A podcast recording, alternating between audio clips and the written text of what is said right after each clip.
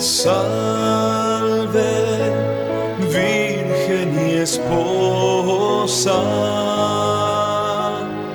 Salve, Virgen y esposa.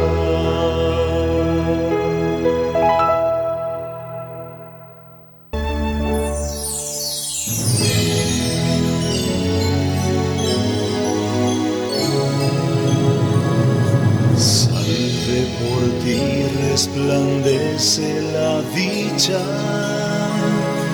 Salve por ti se eclipsa la pena. Salve levantas a Adán el caído. Salve rescatas el llanto de Eva. Salve, oh encumbrada, la mente del hombre. Salve, abismo insondable a los ojos del ángel. Salve, tú eres de veras el trono del rey. Salve, tú llevas en ti al que todo sostiene. Salve, lucero que el sol nos anuncia. Salve, regazo del Dios que se encarna. Salve por ti la creación se renueva. Salve por ti el Creador nace niño. Salve, Virgen y esposa. Salve, Virgen y esposa.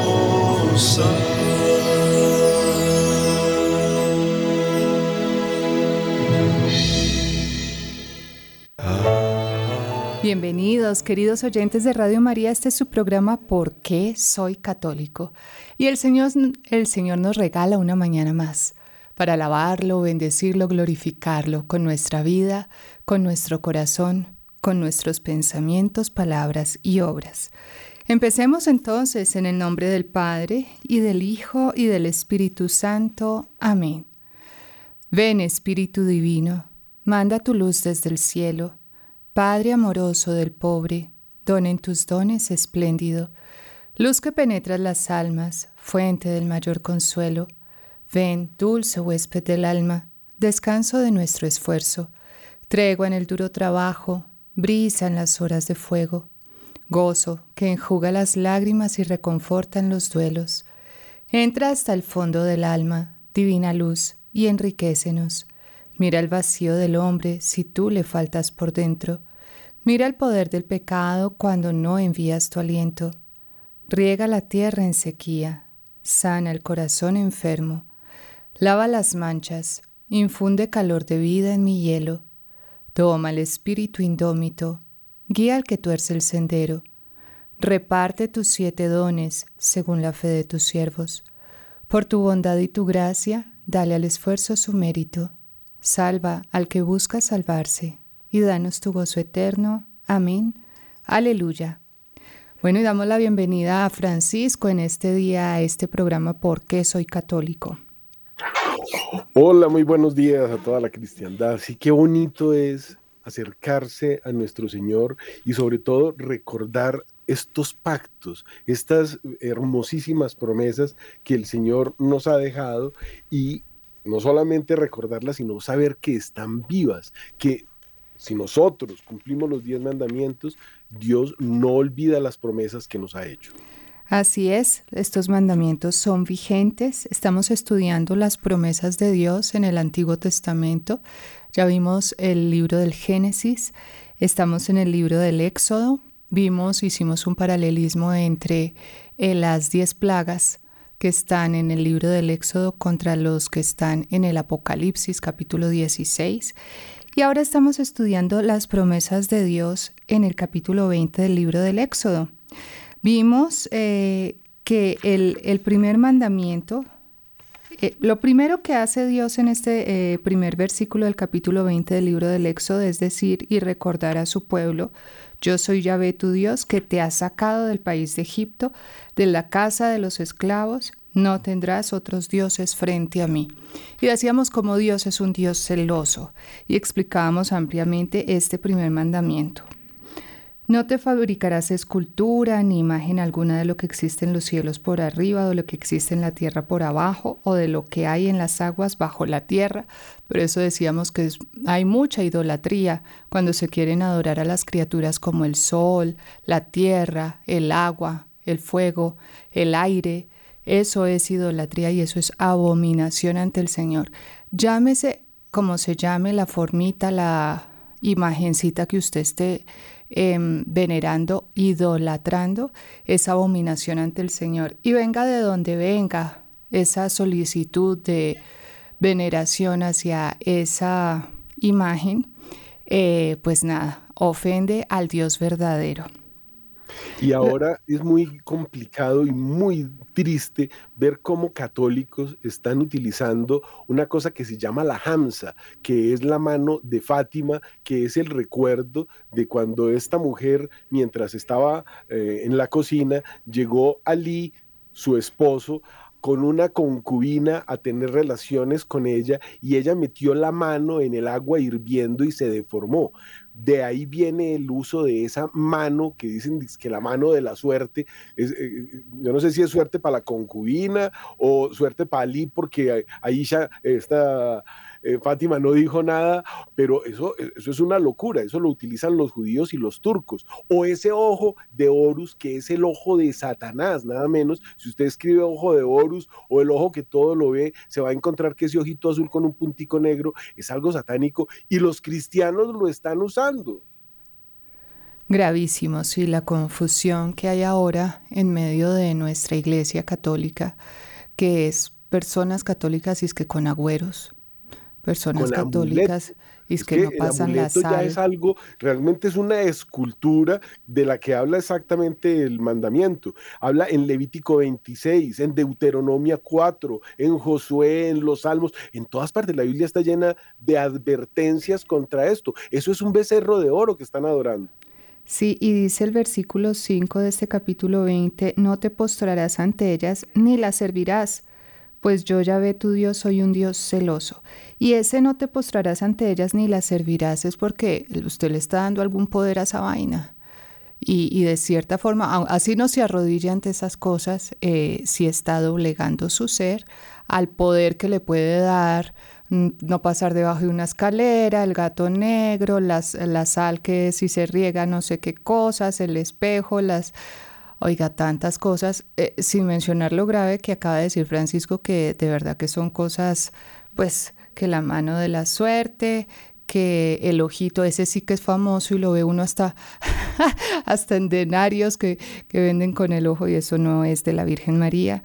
Y bueno, tantas cosas de las que ya hablamos eh, en este mandamiento. Dios es un Dios celoso que castigo la iniquidad, dice el Señor, de los padres sobre los hijos, hasta la tercera y cuarta generación respecto a quienes me odian, y en cambio uso de misericordia hasta la milésima respecto con quienes me aman y guardan mis mandamientos. Versículo 7.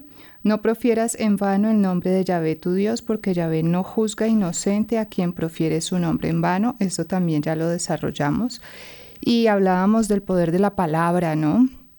Como eh, Jesús es la palabra, es el divino verbo. Nosotros leemos en San Juan el Evangelista eh, desde el capítulo 1, en el principio existía la palabra y la palabra era Dios y la palabra estaba con Dios. Entonces fíjense cómo cada palabra es importantísima y ahí no proferir en vano el nombre de Yahvé tu Dios. Y eh, más adelante en la Sagrada Escritura Jesús dice en algún evangelio, que tu palabra sea sí, sí, no, no. ¿Por qué? porque no hay necesidad de jurar, o sea, su palabra tiene que ser tan veraz que usted con decirlo ya la gente puede creer y confiar, que no nos pase lo del pastorcito mentiroso, ¿no?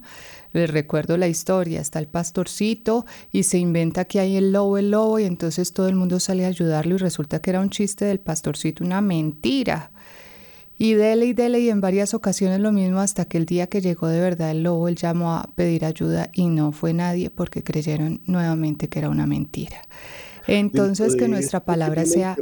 Porque hay algo muy grave que está sucediendo en nuestros días y es el cambio del sentido de las palabras. No solamente es si sí o no, no, sino que estamos utilizando una cantidad de sofismas para referirnos a algunas cosas y eso dentro del mundo católico inclusive. Entonces es la deformación del lenguaje y la llaman deconstrucción o algo más terrible, agnotología. La ignorancia es poder y la agnotología es creación deliberada de ignorancia. ¿Y cómo hacen esto? Esto son las eh, fake news, esto es la posverdad. Estamos viviendo épocas de una mentira tal que ya se habla de posverdad, o sea, la posverdad es pura mentira del mundo que estamos viviendo. Entonces ya no hay diálogos, sino que hay conversatorios. Fíjense ustedes cómo entonces ahorita hablan de eh, no binario, ¿qué, es, qué carajo? Dios mío, ¿qué será eso? Y no, es que ese es una persona normal. ¿Cómo así? ¿Qué es eso? Entonces tenemos que tener mucho cuidado con esa forma de irnos llevando a un cambio. Antes una zona de tolerancia era la zona de prostitución. Ahora nos exigen tolerancia frente al pecado del otro. San José se describe en la Biblia como varón justo. Y para usted ser justo, usted tiene que hacer un tener un criterio y hacer eh, una valoración de si lo que está viendo es bueno o no es bueno, o no es bueno. Y ahí usted se da cuenta si es justo o no es justo que se coma esa chocolatina, porque eso lo puede llevar, por ejemplo, a la gula. Todo eso nos lo están cambiando para confundirnos. Adelante. Sí, muy, muy actual el comentario. Nuestra palabra tiene que ser veraz y definitivamente la palabra está sufriendo una tortura en, nuestros días porque estamos cambiando hasta la historia, la historia del país, la historia de Colombia, papás.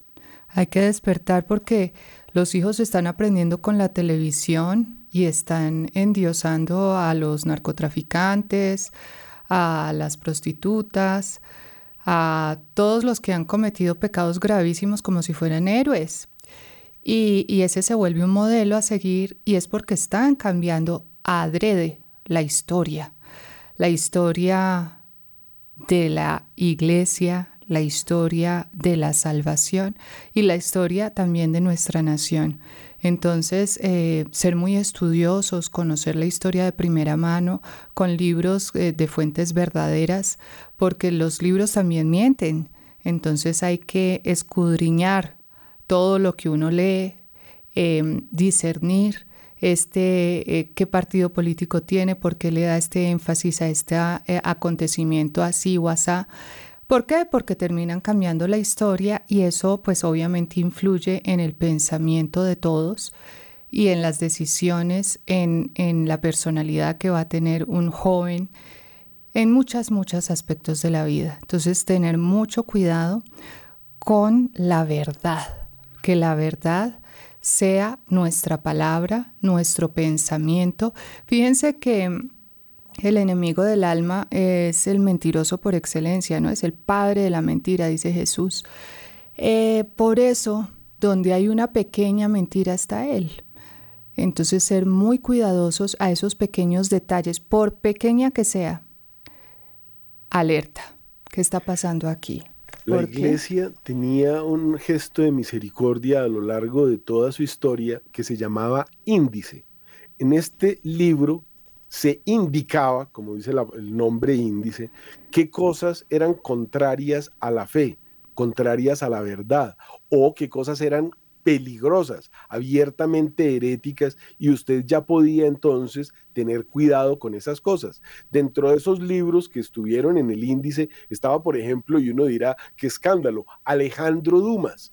Y uno dice, ¿pero por qué? Porque en el Conde de Montecristo se contaba la historia de un hombre que se había ido y después venía a realizar una venganza y es una cosa pero aterradora, que era la historia de su propia vida. Alejandro Dumas fue vendido por su padre, Alexander creo que era el nombre, que era un hombre negro dentro de las filas de la, eh, los batallones napoleónicos, que quedó varado en las islas del Caribe, hizo una cantidad de cosas y después vendiendo a su hijo consiguió para el pasaje para regresar a Francia y ejecutar una venganza terrible. Entonces la iglesia que veía todas estas cosas advertía o advertía sobre la música. Algunas músicas, pues, ¿cómo has caído, lucero de la mañana? Nos dice la misma Biblia, al compás de la cítera y del arpa y adornado con todas tus piedras. Eso es una cosa bien delicada que nos muestra que Dios lo que da no lo quita y el mismo Satanás a través de la música se lleva muchas almas. Ahorita la gente se puede drogar con música o para que lo tengamos muy presente, veamos eh, grandes cantantes de la historia que contaron como Santana que cuando se drogaba podía componer porque se le aparecía un ser bajito con una barba larga que le dictaba todo lo que él ha convertido en música. O sea, son dictados de Satanás. Entonces tenemos que tener mucho cuidado con lo que leemos. Ya no hay un índice, pero tenemos que tener un criterio. Sí, y lo que está diciendo Francisco eh, es completamente eh, relevante porque es que nosotros eh, nos comunicamos en palabras, sí, estamos hablando de la importancia de cada palabra, pero también pensamos en palabras. Hace poco recordaba yo el testimonio de una enfermera abortista que justamente el demonio le habló. Ustedes pueden buscar el testimonio por internet y le dijo varias cosas. Dentro de las cosas que le dijo era que ella estaba sola en todo lo que estaba haciendo, eh, que nadie la iba a sacar de ahí, que se quitara la vida. Y fíjense que son, ella dice que escuchó la voz y que era pues el, el ángel de las tinieblas. Y ella estaba dispuesta a suicidarse así como, como le pidió la voz, pero bueno, el Señor cambia cambia toda aquella situación en, conversión y, ahora pues lleva un camino de, búsqueda de la virtud, de expiación de todos los abortos que cometió y bueno. Pero, ¿a qué voy? A que esas voces que están en, en el consciente, subconsciente, inconsciente, o sea, a veces hay unas voces por ahí debajo como tan leves, como tan suaves, y uno tiene que aprender a discernir de dónde provienen, para dónde van, esto que a dónde me lleva, ¿no? Hay que, hay que buscar las reglas de San Ignacio para el discernimiento, donde eh, pues si es un pensamiento bueno me lleva a agradar a Dios, a hacer la caridad, el bien a los demás, pero yo no puedo, por ejemplo, acceder a un pensamiento en el cual está mm, voy a hacer el bien, sí quiero ayudar a todos los pobres y para eso tengo que robar el banco. Entonces ahí viene el disfraz sutil del enemigo de las almas donde para hacer el bien tengo que pecar, ¿no? Tengo que robar, tengo que matar, tengo que... Eso no puede ser. Entonces aprender que todo lo de Dios, en, el camino de Dios, todo tiene que ser bueno, ¿no? Entonces la, importancia de, de la palabra en pensamientos y en pronunciación. ¿Por qué dice, esto se acerca, perdóname un, comentario a ese tema, porque esto se ha, todo tiene un nombre y esto se ha llamado la herejía de la acción, que es una cosa que uno diría, pero ¿cómo así? Es en vez de enseñar a pescar, darle pescado a la persona que se termina convirtiendo en un limosnero. Y en eso podríamos ver todos los pueblos del África que son riquísimos, que tienen todas las materias primas, pero que se enseñaron a estar siempre sentados, estirando la mano y esperando que les den. Algo parecido podríamos decir de la Guajira, donde hay una de las represas más grandes de Colombia llena de agua. Dicen que los políticos se robaron la tubería para llevar esa agua a las comunidades, pero si ahí está el agua, porque no van y la traen? Ahorita están esperando que les lleguen con unos carrotanques, pero el agua está allí, el río Rancherías que atraviesa toda la Guajira, pues eh, eh, está represado y ahí hay agua, pero entonces eh, viene esta herejía de la acción que le enseña a la gente que se tiene que sentar, que se tiene que echar, o viene otra que se llama teología de la liberación, que le dice que no, que usted tiene que matar al que tiene algo y lo lleva contra los pecados del noveno y décimo mandamiento, ¿no? Codiciar los bienes ajenos o codiciar la mujer de su prójimo. Por eso ahorita hay tanto divorcio, ya no hay matrimonios y estos son cosas que nos han venido trayendo y que son muy claras, son pecados contra los mandamientos de los que estamos hablando. No profieras en vano el nombre de Yahvé, tu Dios, porque Yahvé no juzga inocente a quien profiere su nombre en vano. Entonces, mucho cuidado con nuestras palabras. Y quedamos desde la sesión pasada en este versículo 8. Recuerda el día del sábado para santificarlo. Seis días trabajarás y harás toda tu faena, mas el séptimo día es sábado descanso en honor de Yahvé tu Dios. No hará ni tu servidor, ni tu criada, ni tu ganado, ni tu huésped, que está dentro de tus puertas, porque en seis días hizo Yahvé los cielos y la tierra, el mar y todo cuanto hay en ellos, mas en el día séptimo descansó.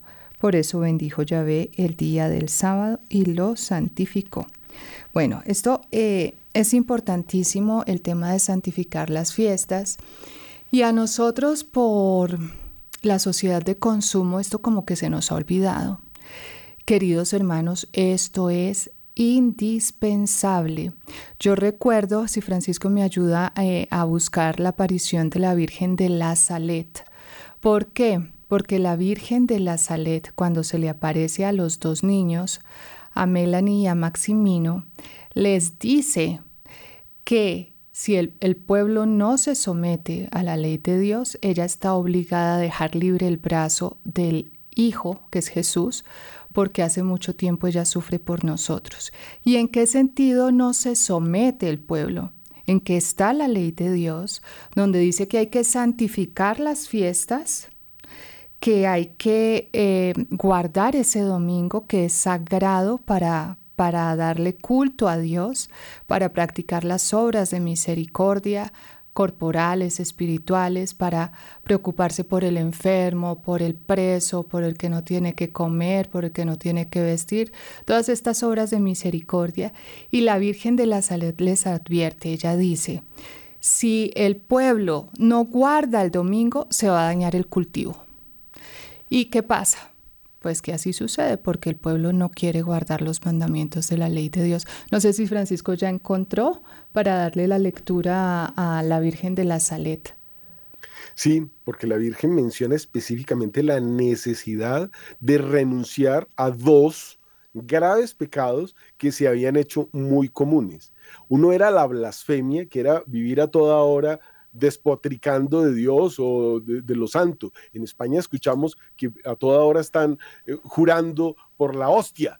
Eso es una blasfemia, eso lo está llevando usted a la condena. Hay que pedirle a Dios perdón, hay que confesar ese pecado. Y el segundo, que es en el que estamos hablando, no tomar el domingo como día de descanso y asistencia a la Santa Misa. Y ella pide a los niños que rezaran, hicieran sacrificios, propagaran ese mensaje y estaba sentada llorando con la cabeza entre las manos porque los hombres ignoraban la cruz de Jesucristo. Y aquí me voy a devolver unos tres mil añitos porque es que hay un elemento que hemos olvidado y que es terrible y que hoy tenemos que recordar. Recuerde que cuando el pueblo elegido es sometido y es llevado a Babilonia por 70 años, prisionero, destruida la ciudad, se pierde el arca de la alianza, nunca más se volvió a encontrar después de eso, incluso los salmos nos hablan cuando estábamos sentados en los ríos de Babilonia,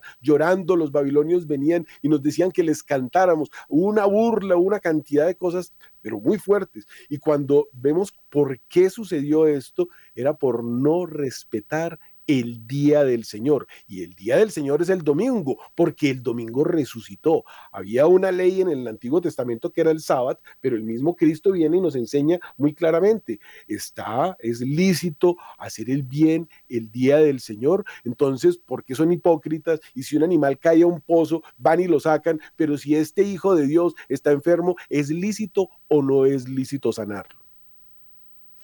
Sí, fíjense que la Virgencita dice que el pueblo no reverencia la cruz de su Hijo.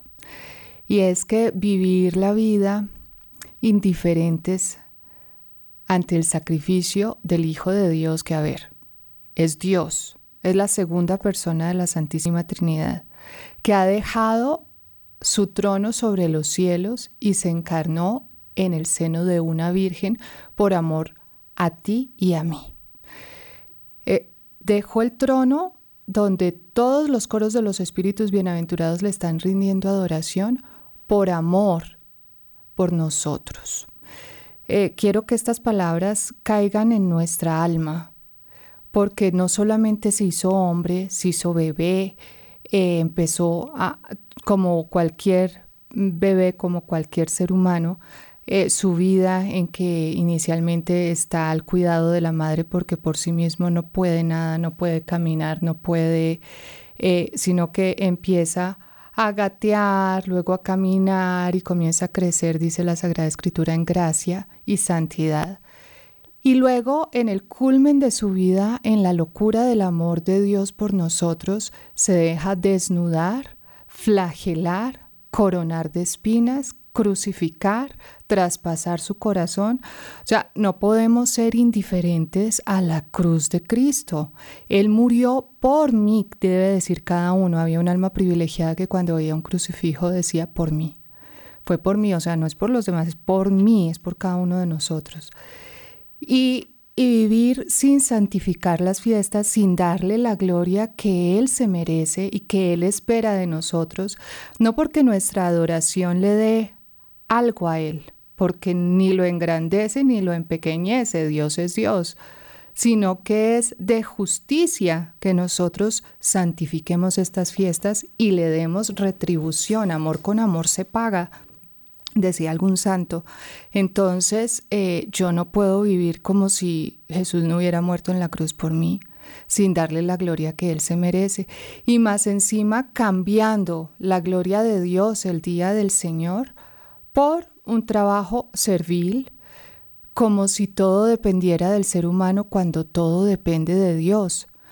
Por eso decía Santa Teresa, Dios y yo la mayoría absoluta, porque si yo estoy de acuerdo con la voluntad de Dios, todo fluye, pero si no, todo se tranca. Entonces, ¿qué pasó? De verdad que la, cosecha se echó a perder porque ellos persistieron en su pecado de eh, no, pues, no, no guardar ni santificar las fiestas. Vamos a una pausa, ya regresamos. De ti, luminosos misterios, salve brotaron en ti caudalosos arroyos. Salve, figura eres tú salubre piscina. Salve, tú limpias las manchas de nuestros pecados. Salve, oh fuente, que lavas las almas. Salve, oh copa, que vierte alegría. Salve, fragancia de ungüento de Cristo. Salve, oh vida del sacro banquete. Salve, Virgen y esposa. Salve,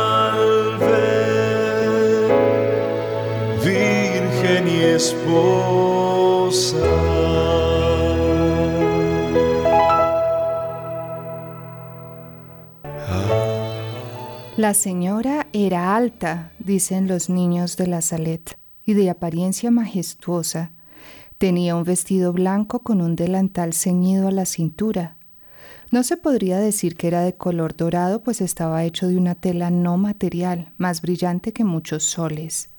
Sobre sus hombros lucía un precioso chal blanco con rosas de diferentes colores en los bordes. Sus zapatos blancos tenían el mismo tipo de rosas. De su cuello colgaba una cadena con un crucifijo. Sobre la barra del crucifijo colgaban de un lado el martillo y del otro las tenazas. De su cabeza una corona de rosas irradiaba rayos luminosos como una diadema. En sus preciosos ojos habían lágrimas que rodaban sobre sus mejillas. Una luz más brillante que el sol, pero distinta a éste, le rodeaba. Le dijo a los jovencitos que la mano de su hijo era tan fuerte y pesada que ya no podría sostenerla a menos que la gente hiciera penitencia y obedeciera las leyes de Dios. Si no, tendrían mucho que sufrir. Comillas. La gente no observa el día del Señor. Continúan trabajando sin parar los domingos. Tan solo unas mujeres mayores van a misa en el verano y en el invierno, cuando no tienen más que hacer, van a la iglesia para burlarse de la religión. El tiempo de cuaresma es ignorado. Los hombres no pueden jurar sin tomar el nombre de Dios en vano. La desobediencia y el pasar por alto los mandamientos de Dios son las cosas que hacen que la mano de mi hijo sea más pesada. Ella continuó conversando y les predijo una terrible hambruna y escasez. Dijo que la cosecha de patatas se había echado a perder por esas mismas razones el año anterior. Cuando los hombres encontraron las patatas podridas, juraron y blasfemaron contra el nombre de Dios aún más. Les dijo que ese mismo año la cosecha volvería a echarse a perder y que el maíz y el trigo se volverían polvo al golpearlo. Las nueces se, estropearían, las uvas se pudrirían. Después la señora comunica a cada joven un secreto que no debían revelar a nadie excepto al Santo Padre en una petición especial que él mismo les haría. Fíjense cómo, cómo es importante esto que dice la Virgen María porque es basiquísimo, es lo que estamos hablando, son los mandamientos de la ley de Dios. La desobediencia a la, a la ley de Dios es lo que hace que el Señor no pueda sino ejercer justicia contra nosotros. Dice que es la impresionante cuando vemos cuando ella habla del tiempo de Cuaresma que es ignorado y cómo lo pueden jurar sin tomar el nombre de Dios en vano.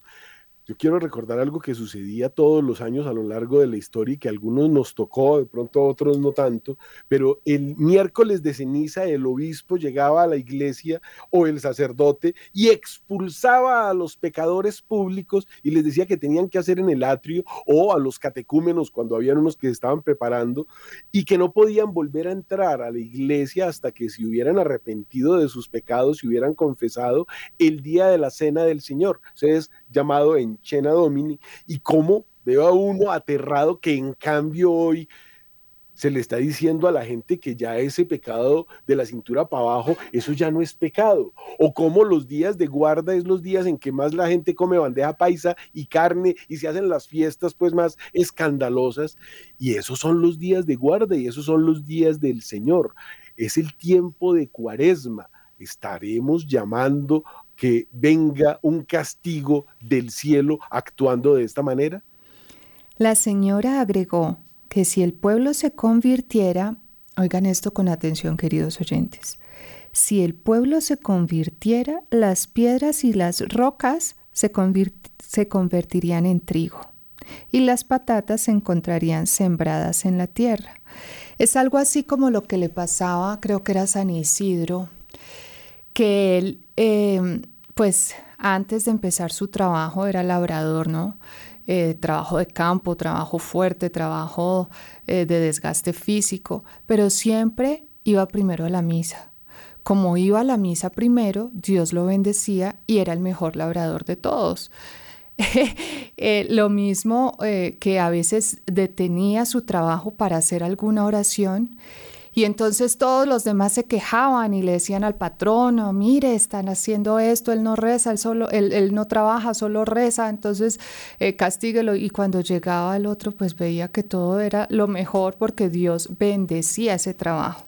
Entonces fíjense cómo estos mandamientos de la ley de Dios nos enseñan que estamos en manos de Dios y que en la medida en que nosotros le demos esa gloria al Señor, Él nos va a bendecir y la bendición hace parte pues de toda esta parte eh, material que nosotros necesitamos para subsistir. Dios sabe que necesitamos eh, las papitas, el trigo, las uvas, todo el alimento que produce la tierra y Él mismo nos bendice en la medida en que nosotros nos unamos a su voluntad. Por eso, reitero que hay que santificar las fiestas. Algo que toca la Virgen aquí, que Francisco está resaltando, es la cuaresma. Oigan, esto no es un tiempo cualquiera, esto no es un tiempo de, vacaciones. La Semana Santa no es para ir al mar, a, paseo, a beber, a sexo. A... No, es de verdad darle la gloria al Señor que murió en una cruz por amor y que nosotros estamos agradecidos y que no le decimos gracias de lejos, chao sino que vamos y contemplamos sus llagas eh, y a punta de amor, de obras buenas, de misericordia, de caridad con los demás, hombre, pues estamos consolando de cierta forma al Señor porque lo que hagáis a uno de estos mis, pequeños, dice Jesús, a mí me lo hicisteis. Pero en cambio, si nos dedicamos en la cuaresma a tiranizar, a ser déspotas, a cualquier pecado, oiga, pues todo se lo estamos haciendo a Jesús, estamos nosotros aumentando la dolorosa pasión de nuestro Señor cuando estamos llamados es a consolarlo. Entonces la Virgen es clara y yo lo quiero traer a colación porque es una de las pocas apariciones que son aprobadas eh, por la Iglesia, la aparición de la Virgen de la Salet. Tuvo muchísimas investigaciones y el obispo no tuvo más remedio que decir sí, esto es verdad, la Virgen se le apareció a estos niños por esto, esto, esto, lo otro, toda la investigación que tenía que hacer. Entonces, ella advierte que por esas razones, por no observar el día del Señor, trabajar sin parar los domingos, y esto, ¿saben qué, queridos oyentes? Yo voy a hablar muy claro. El día domingo no es el día de irse de compras. Eh, normalmente, qué pena decirlo, pero los eh, judíos, ellos sí guardan su sábado, pero a quienes ponen a atender a los católicos para que el católico no guarde su, su fiesta de guardar. ¿Por qué tenemos que estar en pecado nosotros? No, ese, el, el día domingo es sagrado. Y si a usted le toca, por X y motivo, trabajar un domingo, se pide dispensa al sacerdote, al párroco, se va a la parroquia, mire, me toca trabajar este día, me dispensa, por favor. Yo necesito trabajar porque de mi ingreso depende mi familia. Hay circunstancias de circunstancias, como puede ser el que quiere trabajar porque quiere enriquecerse, eso no está bien. Usted podría darle la gloria a Dios y el Señor le bendecirá de otra Pero por favor, guardemos las fiestas como Dios manda. Ahora, las fiestas que son de, de, ayuno, de abstinencia, sabemos miércoles de ceniza es ayuno, abstinencia, que es abstinencia, no comer carne, ninguna carne, es penitencia.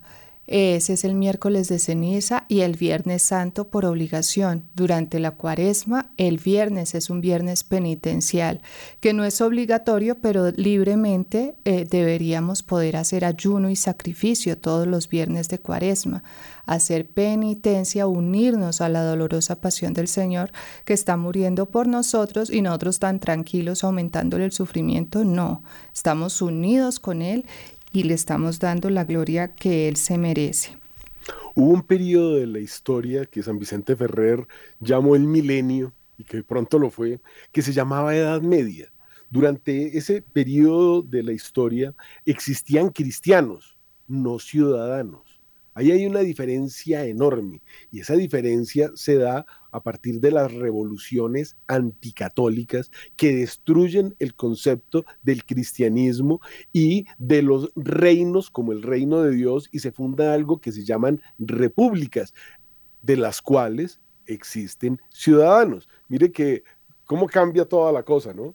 A partir de ese momento surge algo en el mundo que es muy aterrador porque la Virgen se empieza a aparecer. Después de la Revolución Francesa, después de la creación de las repúblicas, empiezan las apariciones más impresionantes de la Virgen desde 1830, un poco después de la Comuna de París, que fue, eh, bueno, sacaron los cuerpos incorruptos de los santos a jugar con las cabezas en la calle pelota y de ahí surgió el fútbol. El fútbol no existía, se lo inventaron en ese momento y después en Inglaterra. Y ese es el periodo en que se aparece la Virgen de la Salet. Y ese es el periodo en que la Virgen empieza a decir, la mano de mi hijo está pesada y viene un castigo. Pero ¿cómo era el mundo antes? Donde el periodo católico, en eso que estamos llamando Edad Media, pero lo podríamos llamar la era católica, durante ese mundo católico la gente trabajaba para poder alcanzar el cielo, porque esa era la ambición del individuo. Ahora la ambición del individuo es mandar el hijo al colegio para que sea alguien, ya es alguien, es hijo de Dios y si es santo se va para el cielo y si no se va para el infierno. De eso ya no se habla. Qué locura de cambio de paradigmas, que así se llama. Encontré algo de Vittorio Messori en el libro Hipótesis sobre María, y es que él analiza que la Virgen dijo que habría un castigo y que las uvas se marchitarían. Él fue a estudiar qué había sucedido con las uvas en Francia después de 1846, después de las apariciones. Hizo su aparición un hongo parásito que agrede a la uva, esparciendo una enfermedad de la vid nunca vista en Francia hasta entonces. Cuando desapareció, se manifestó enseguida la filoxera, un piojo microscópico que destruyó la mitad de las viñas de todo el país. Se encontró entonces un remedio para la filoxera, pero apareció inmediatamente la peronospera, una enfermedad desconocida en Europa y originaria de América. Quiere decir que las pocas vides que habían logrado salir sanas y salvas de los flagelos precedentes fueron destruidas por el nuevo mal. Investigó en los archivos y en las bibliotecas francesas y en Francia no existe una sola especie de vid anterior a 1847. Todas las que existían murieron. Fue una terrible predicción que se cumplió totalmente. La Virgen María lo advirtió, el pueblo no hizo penitencia y se acabó una cepa de una uva que era exquisita, pero el Señor les quitó esa bendición porque no se la merecían. ¿Por qué? Porque no obedecían los mandamientos, no iban a misa, no guardaban el domingo y cuando iban era para burlarse de Dios.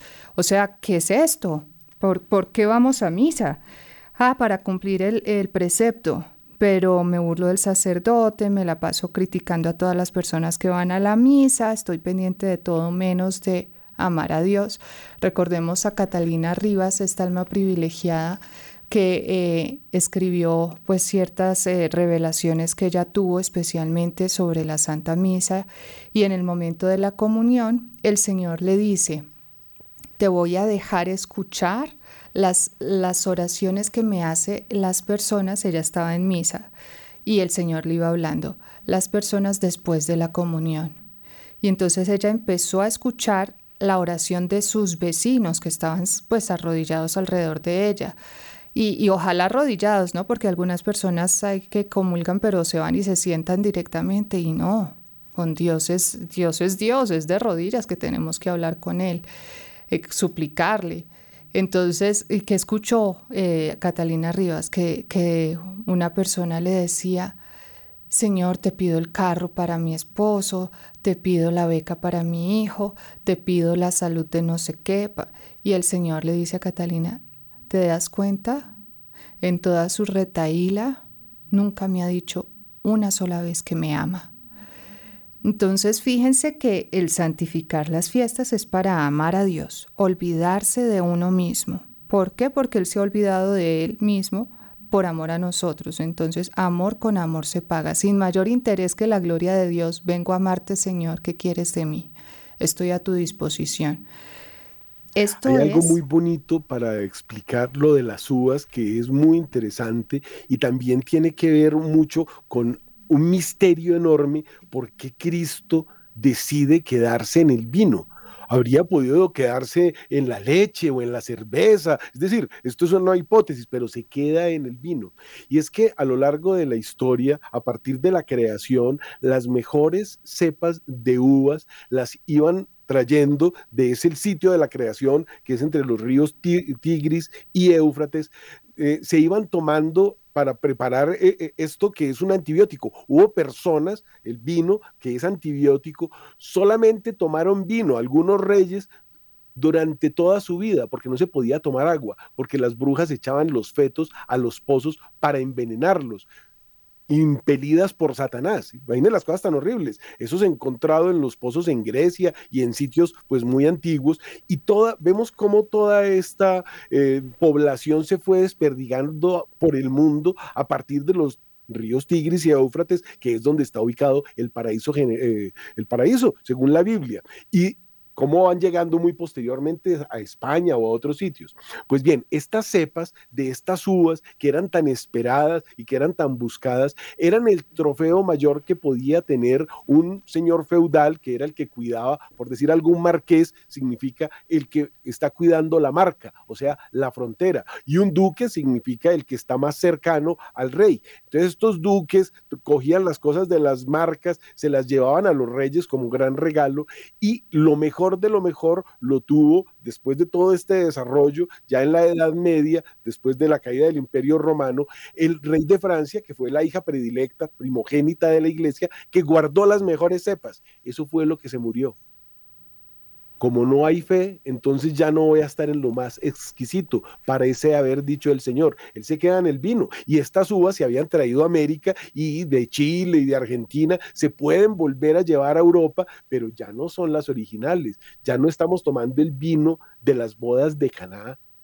para hacernos una idea. Les recordamos a los oyentes de Radio María que estamos en el día séptimo de la consagración a San José.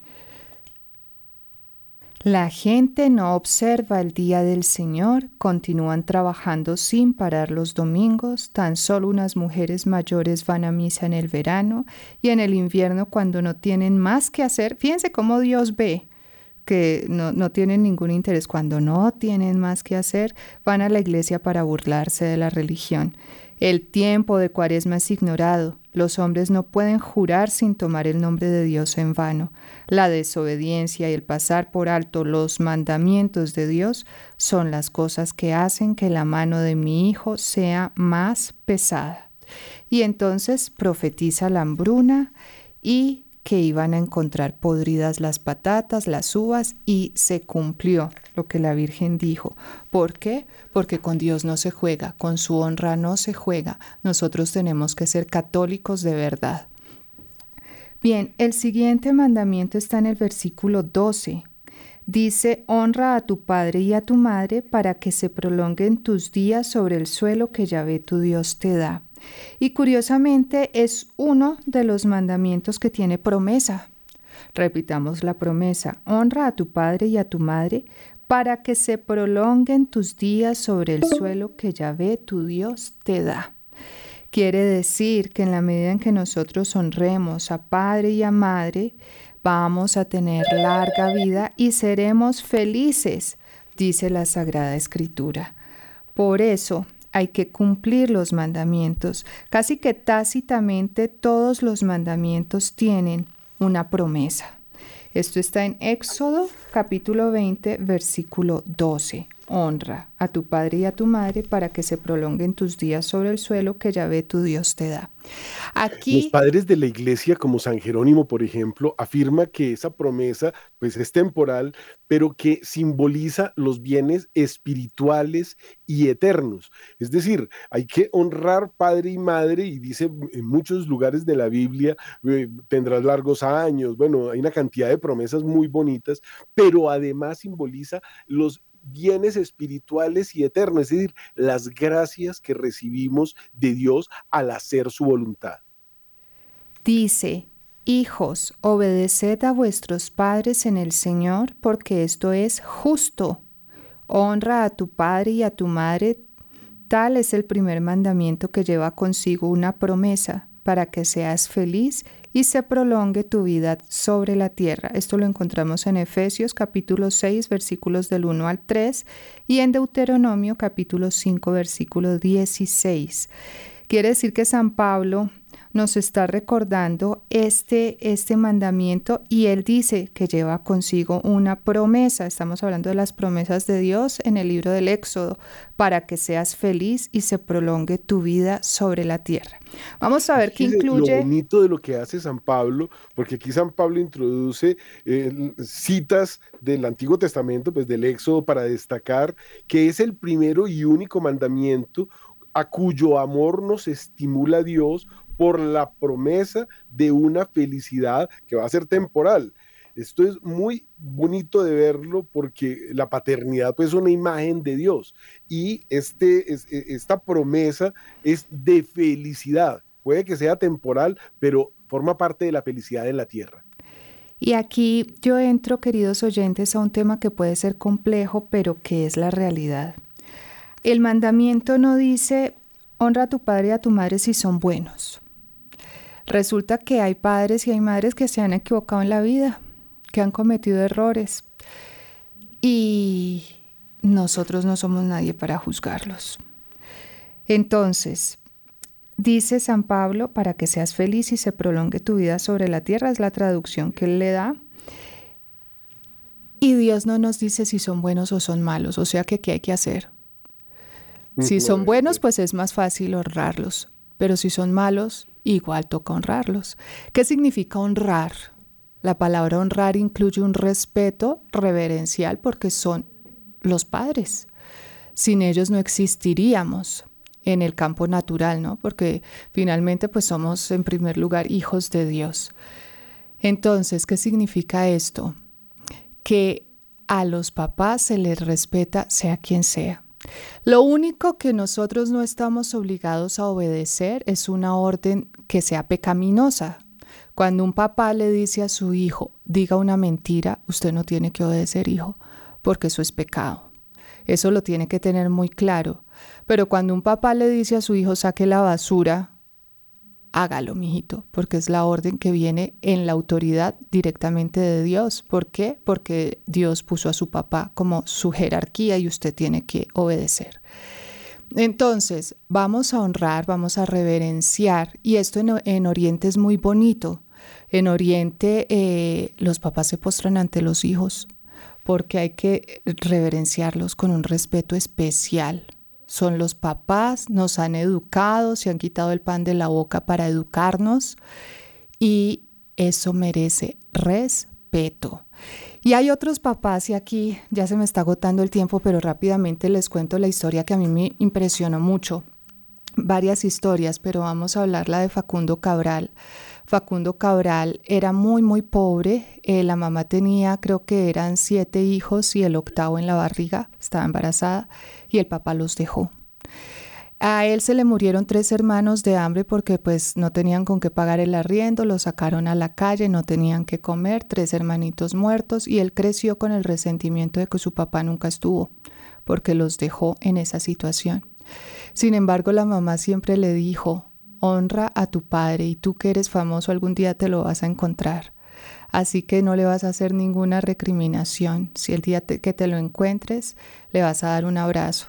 Y este hombre creció con un resentimiento profundo en su corazón y un día lo vio y él tenía la foto de él, obviamente pues estaba más canoso, un poco más arrugado, pero supo que era él.